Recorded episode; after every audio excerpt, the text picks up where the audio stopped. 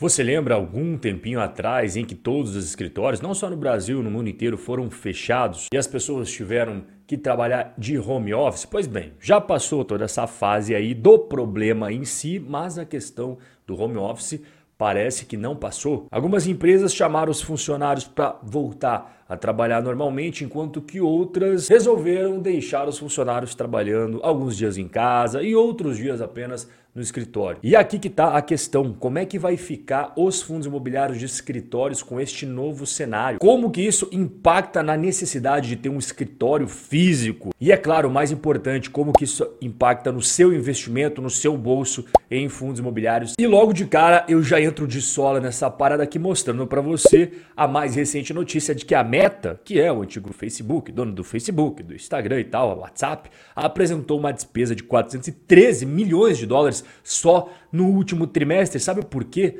Por quebra de contrato de aluguel. Você sabe, né? Quando você faz um contrato de aluguel lá e você quebra aquele contrato antes do período, você tem que pagar multa. E esses 413 milhões aí é só devido às multas de quebra de contrato de aluguel. E não vai parar por aí não, tá? Porque eles já têm estimado que vão gastar 2 bilhões de dólares no próximo ano pelo mesmo motivo. Ou seja, em resumo, uma única empresa de tecnologia, que é gigante, é verdade, vai pagar 2 bilhões e 400 milhões de dólares só em multas para poder quebrar os contratos de aluguel de escritórios que eles não precisam mais. Ah, Rob, mas isso daí talvez seja porque eles não têm mais tanto funcionário assim, né? Fizeram uma limpa Olha só, os dados são os seguintes. Nos últimos 12 meses, a meta, que envolve WhatsApp, Instagram, Facebook e tal, aumentou o número de funcionários em 28%.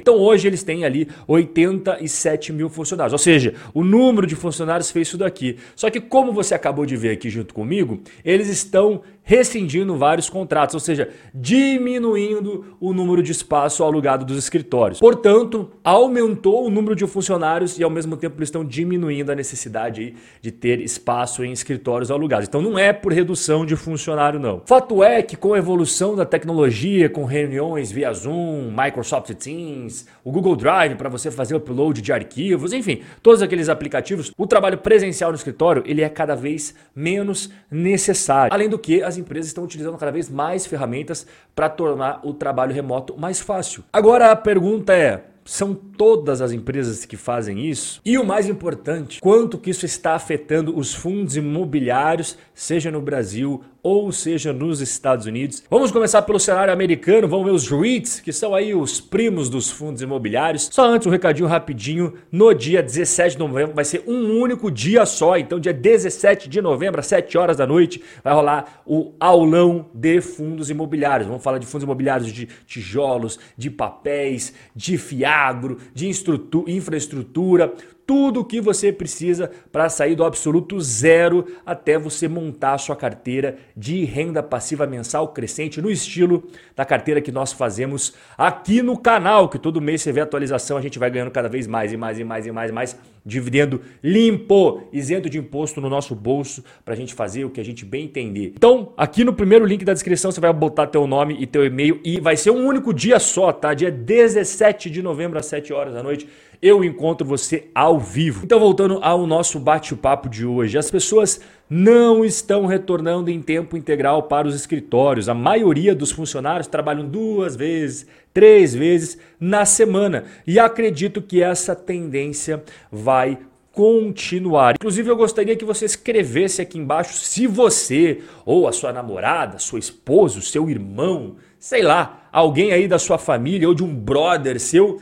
tá fazendo essa parada aí. Ou seja, antes o cara segunda a sexta, cinco dias trabalhando no escritório e agora o cara vai ali dois, três dias, os outros ele fica em casa fazendo home office ali de pijamão, tá ligado? E quando a gente pega os fundos imobiliários de escritórios, nos Estados Unidos, nós temos vários, tá? Eu selecionei alguns aqui daqueles que são os maiores de tamanho de mercado e especificamente eu vou pegar o Boston Properties, que é um dos mais famosos, se não o mais famoso aí que nós temos na bolsa americana, que ele tem escritórios em Boston, Los Angeles, Nova York, São Francisco, Seattle e Washington DC, que é a capital dos Estados Unidos e é o maior REIT de capital aberto de escritório dos Estados Unidos. Dentro da carteira dele, cara, ele tem 173 escritórios, mais 12 imóveis de varejo, mais 7 imóveis residenciais e ainda por cima tem um hotel. Se você somar todos os metros quadrados disponíveis que tem para alugar, dá nada mais, nada menos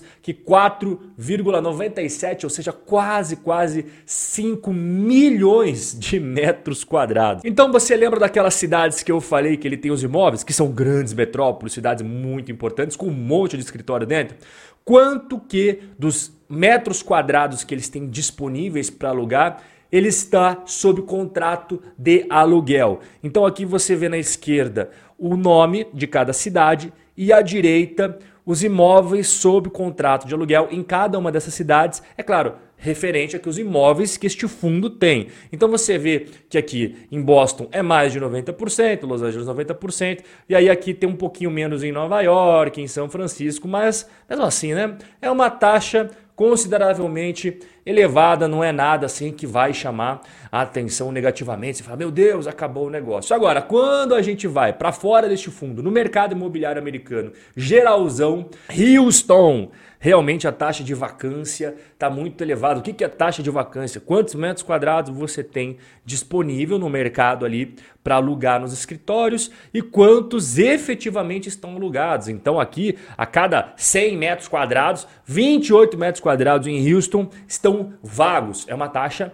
bem elevada. Agora, você está assistindo esse vídeo aqui com certeza não para saber da terra do tio Sam e sim para saber dos fundos imobiliários brasileiros. E no Brasil a gente também está vendo essa tendência, ou seja, mais e mais empregadores estão diminuindo a sua necessidade de ter escritórios físicos com a crescente popularidade do teletrabalho. O trabalho online realmente ele veio para ficar. Só que outra coisa que eu também percebi é que isso não se aplica para todo mundo, depende muito qual é a sua profissão, em que setor da indústria aí que você trabalha, né? Quando eu digo indústria, é tecnologia, é setor de saúde, ah, é setor jurídico. Não tem uma regra única para todo mundo. Então depende muito do seu cargo, depende muito do que você faz e também depende do setor ali da economia que você trabalha, porque tem gente que não tem como fazer home office em nenhum dia da semana. Então é claro que tem mudanças ocorrendo nos Estados Unidos, é claro que tem mudanças ocorrendo no Brasil. E nos fundos imobiliários brasileiros nós temos hoje aí três principais fundos de escritórios, não são só esses, é claro, a gente tem muitos outros, mas o KNRI, que inclusive é metade escritórios, metade galpões logísticos, o BRCR e o HGRE11, esses dois últimos aí, são puro sangue escritórios, né? E como é que está a taxa de vacância de cada um deles? Eu já expliquei para você agora há pouco que é taxa de vacância e aqui está a taxa de vacância do KNRI. Aqui em cima você vê a vacância financeira dele nos últimos meses até o mês passado e aqui a taxa de vacância física. A diferença entre um e outro é muito simples, tá? Lá atrás lembra que eu expliquei quantos metros quadrados você tem e quantos efetivamente estão alugados. A vacância financeira é quase a mesma coisa, só que envolve grana. É quanto que você tem de potencial para ganhar de grana caso você tivesse oferindo o máximo ali que você pode ganhar em cima dos aluguéis e quanto efetivamente você está ganhando. Por exemplo, digamos que você alugasse tudo ali que você tem, os 100 metros quadrados que você tem para alugar, ao preço máximo, então você tem isso daqui ó, de potencial. Só que para fazer as pessoas entrarem no seu imóvel, fechar contrato, você deu desconto, você deu carência, você deixa de cobrar isso e aquilo. Então efetivamente você vai ganhar isso aqui de grana, tá? Então essa é a diferença aí entre vacância financeira e vacância física. Como eu falei agora há pouco, o KNRI ele tem 21 propriedades, são 12 edifícios comerciais e 9 centros logísticos. Mas isso aqui é 60% aí da receita dele vem dos galpões logísticos e 40% vem dos escritórios. E quando a gente vê aqueles imóveis que mais estão vagos, no caso do KNRI, especificamente dos escritórios, a gente vê aqui que é no Rio de Janeiro que o bicho tá pegando no Rio de Janeiro, que eu tava aí até alguns dias atrás, você que me acompanha no Instagram, você deve ter visto. Esse daqui, eles estão com vacâncias elevadas, principalmente esses dois últimos, né? 46% Botafogo e 86% Buenos Aires. Agora a gente vai para o BRCR, que é puro sangue escritório, não tem nada de galpão logístico. Aqui você está vendo vacância financeira quase aí 20% e a vacância física 25%. Só que aqui tem um pulo do gato muito importante. Isso aqui é a média né, dos imóveis que ele tem. Só que, só que, ele tem dentro do portfólio alguns imóveis que não tem taxa de vacância, que está super top, e outros tem muito elevada. Eu deixei destacado aqui para você em amarelinho aqueles que mais estão pesando negativamente para a taxa de vacância. Senesp, que fica em São Paulo, um edifício classe B, Diamond Tower, que é AAA, um edifício top, também em São Paulo, e o Torre Almirante, que é AAA, super sensacional esse imóvel e fica no Rio de Janeiro. Então, o problema no caso do BRCR são esses três imóveis que eu estou mostrando para você na tela, dentre todos aqueles que eu acabei de mostrar para você na lista. A gente vai para o terceiro e último, que é o HGRE11, a taxa de vacância dele 22,25%. E a financeira quase que na mesma casa ali. Aqui em roxinho você vê a vacância financeira histórica, você vê que vem reduzindo, já teve pior no começo do ano, estava na casa dos 30%. Qual é a minha opinião final sobre os FIIs de escritórios no Brasil? Tanto os REITs nos Estados Unidos de escritórios quanto os fundos imobiliários de escritórios no Brasil foram muito afetados durante aquela época do C19, que todo mundo teve que ficar em casa, ninguém podia ir para o escritório trabalhar. Muitas empresas devolveram os escritórios, quebraram os contratos de aluguel e aquilo acabou acelerando uma tendência que já vinha aos pouquinhos de, pô, será que o cara precisa estar aqui todos os dias? Será que ele não pode trabalhar um dia de casa? Outro dia ele vem aqui, outro dia ele fica em casa? Casa, outro dia ele vem aqui. E a dúvida que fica aqui, tanto no Brasil quanto nos Estados Unidos, é qual modelo vai prevalecer nos próximos 12 meses, 24 meses, 36 meses, daqui para frente. Como que as empresas, no geralzão, não só as de tecnologia, vão pensar isso daí? É modelo presencial? É modelo home office? Ou é modelo híbrido? Na minha opinião, até como eu falei já anteriormente, eu vejo que algumas empresas e algumas profissões podem adotar muito mais o modelo home office, enquanto que eu vejo que a grande maioria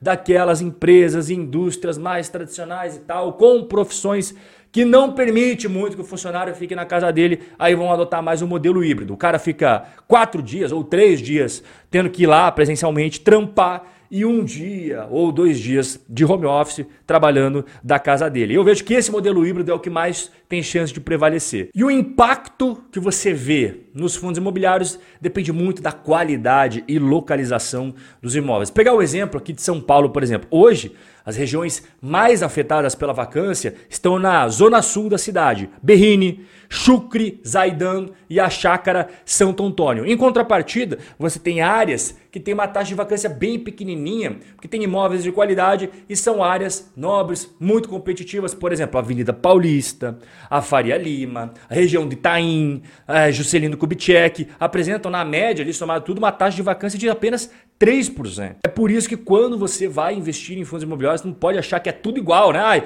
Laje corporativa é tudo. Não, não, não é tudo igual, não. Você tem que ver aonde que elas estão localizadas, quem são os inquilinos, qual que é a qualidade dos imóveis, quanto tempo você tem de contrato, quais são as garantias, enfim, tudo aquilo que eu sempre explico tanto para a galera que assiste os vídeos aqui no YouTube, quanto no Instagram, no TikTok. Inclusive, se você acompanha a carteira do canal, você já sabe que a gente está super diversificadinho. A gente tem agro, escritório, infra, logístico, papel, shopping. A gente nunca depende de um único setor, porque caso algum setor aí venha dar problema, a gente tem outros para segurar a nossa carteira. Agora eu quero saber qual que é a tua visão sobre tudo isso que nós conversamos. Tu quer um tema bem interessante para a gente trocar uma ideia aqui embaixo nos comentários. Escreve aqui o que, que você pensa disso tudo e a gente vai se ver no nosso próximo encontro.